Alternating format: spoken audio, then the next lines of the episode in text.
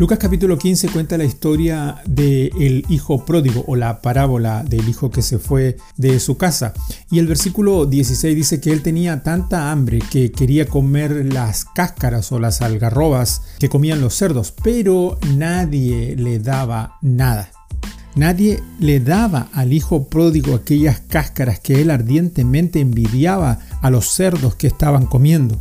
Él había dado al mundo todo lo que tenía, todo a manos llenas, sus bienes, sus energías, sus sonrisas, lo mejor de su juventud, sus afectos y también su honor y su conciencia. Y ahora que se moría de hambre, el mundo no le daba nada.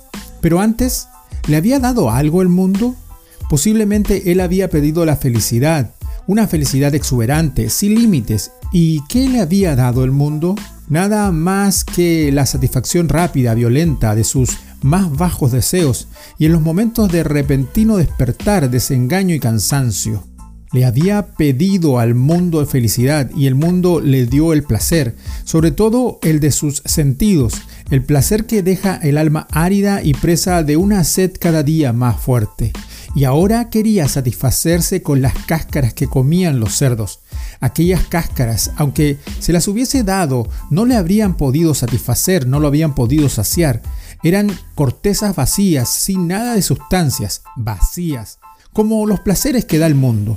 Parece que teóricamente lo comprendiéramos, pero sin embargo seguimos en la tremenda contradicción de nuestra naturaleza que hace que prácticamente después de cada desilusión, sabiendo muy bien que el mundo no tiene respuestas adecuadas para nosotros, nos volvemos a él. No volvamos al pecado.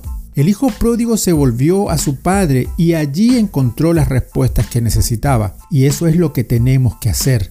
No más concesiones al mundo y regresemos al Padre. ¿Sabes? Pide a Dios que nos quite el amor por las cosas que son pasajeras. Bendiciones.